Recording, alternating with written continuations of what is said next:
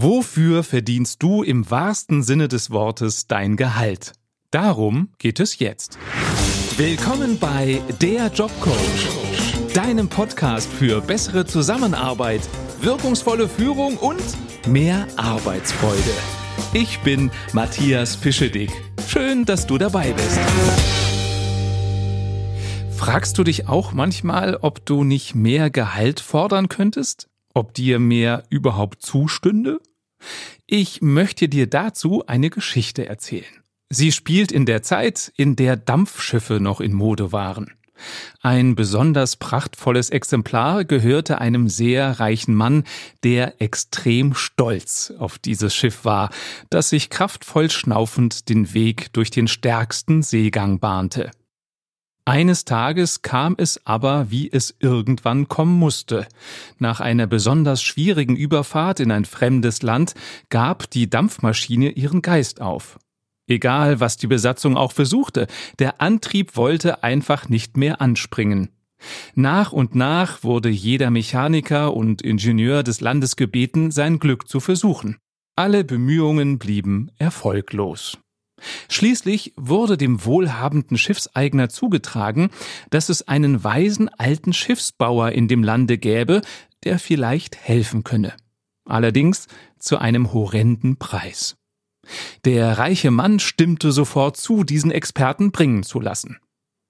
Und schon bald traf der alte weise Mann ein. Er sah wirklich sehr alt aus, so als hätte er schon seit hundert Jahren Schiffe repariert.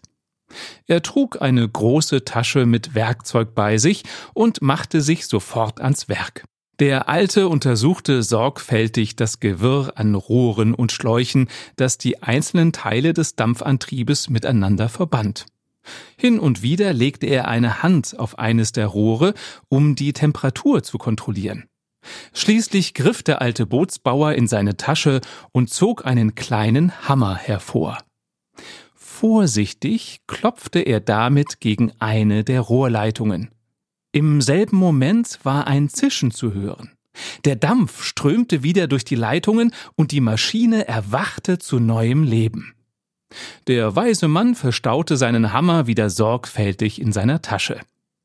Als der überglückliche Schiffseigner den Mann nach seinem Honorar fragte, nannte er einen Preis von zehntausend Pfund ein stattlicher Betrag für die damalige Zeit. Der Auftraggeber war entsetzt. Sie haben doch fast nichts gemacht?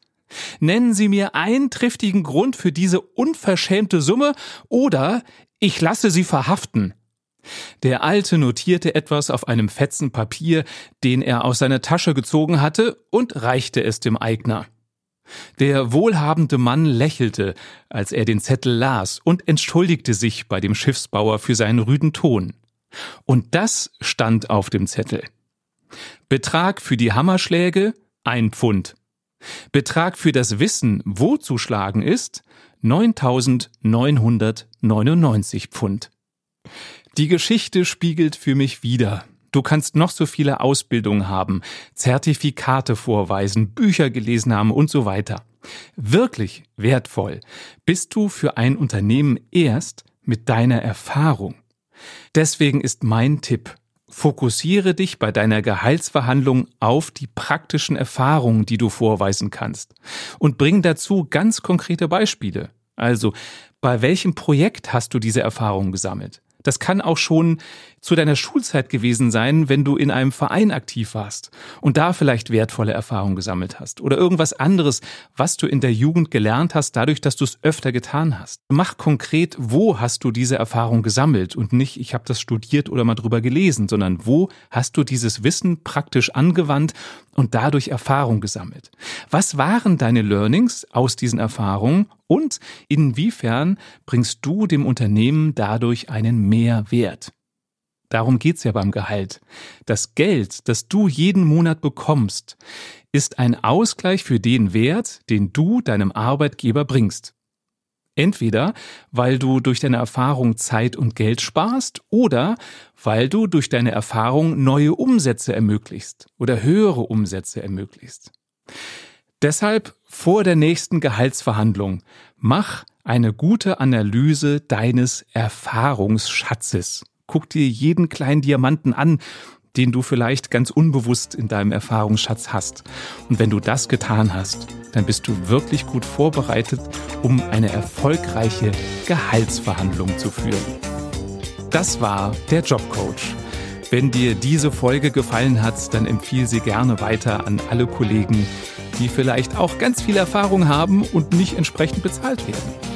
Und wenn du selbst nie wieder eine Folge verpassen möchtest, dann klicke jetzt auf den Abonnieren-Button und du bekommst automatisch eine Nachricht, wenn es was Neues gibt. Schön, dass du dabei warst und bis bald.